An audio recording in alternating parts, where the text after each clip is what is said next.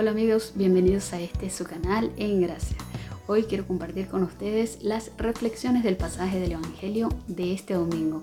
Este domingo leemos el Evangelio según San Mateo, capítulo 5, versículos del 1 al 12.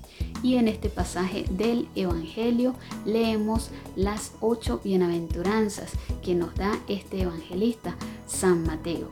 Y estas bienaventuranzas nos sirven a nosotros los creyentes como una especie de brújula que nos indica si vamos por el camino correcto en el seguimiento a Cristo y si verdaderamente nuestro norte es la vida eterna, la unión perfecta con Dios por toda la eternidad.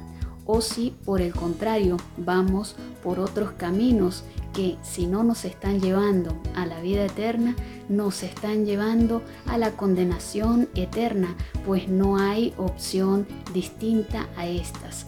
Bueno, y en este pasaje del Evangelio el Señor nos está diciendo que somos dichosos que somos bienaventurados si nosotros estamos atravesando por distintas, por diversas tribulaciones en nuestra vida. Básicamente nos está hablando del sufrimiento por causa de las injusticias, por causa de las persecuciones, por causa de hacer el bien, es decir, por causa del seguimiento a Cristo.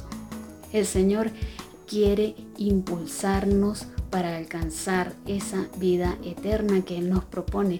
Por eso, por medio de las bienaventuranzas, abre el horizonte y nos plantea esa dicha y esa ventura que está ubicada más allá de este mundo y más allá de esta vida.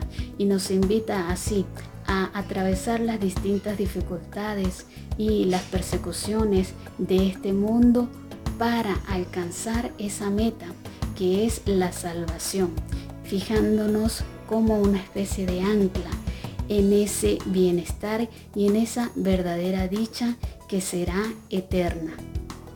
Las bienaventuranzas también son propuestas por la Iglesia como una manera de hacer un examen de conciencia para prepararnos para el sacramento de la confesión o reconciliación. Y de esta manera se perfecciona ese seguimiento a nuestro Señor Jesucristo y sobre todo tener conciencia de ello. Hay también un aspecto importante. Las bienaventuranzas se narran también en el Evangelio según San Lucas y allí San Lucas ubica a Jesús en el llano, por eso se llama el sermón del llano.